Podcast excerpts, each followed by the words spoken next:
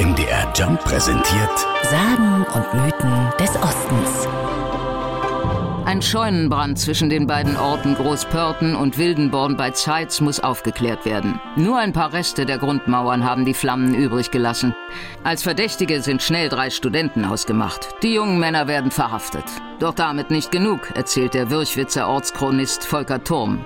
Die Studenten werden mitten im Ort an den Pranger gestellt. Wie es damals üblich war, kam die in Großpörten an die Prangerlinde. Das ist eine ganz alte Linde, die ist über 800 Jahre alt und da sind Halseisen dran.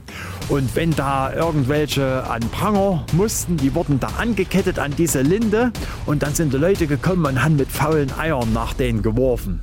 Und da mussten die jungen Kerle nur auch drei Tage an dieser Prangerlinde am Pranger stehen und wurden dann mit Spüllicht, also mit Urin und mit allen möglichen Sachen da beworfen. Drei Tage lang ertragen die Männer die Erniedrigungen und sie beteuern ihre Unschuld immer und immer wieder. Also muss ein Gottesurteil her. Es wurden drei Eichensetzlinge verkehrt rum, also mit den Ästern nach unten und die Wurzeln nach oben praktisch an der Stelle, wo diese äh, Feldscheune damals abgebrannt wurde, äh, gepflanzt. Und nach sieben Wochen trieben diese drei Eichen aus und wurden zu kräftigen großen Eichen, die jetzt schon weit über 300 Jahre alt sind und haben damals bezeugt, dass die drei Kerle unschuldig waren. Das Gottesurteil war eindeutig. Die jungen Männer hatten mit dem Brand der Scheune nichts zu tun und wurden freigelassen. Die Linde mit dem Halseisen steht heute immer noch.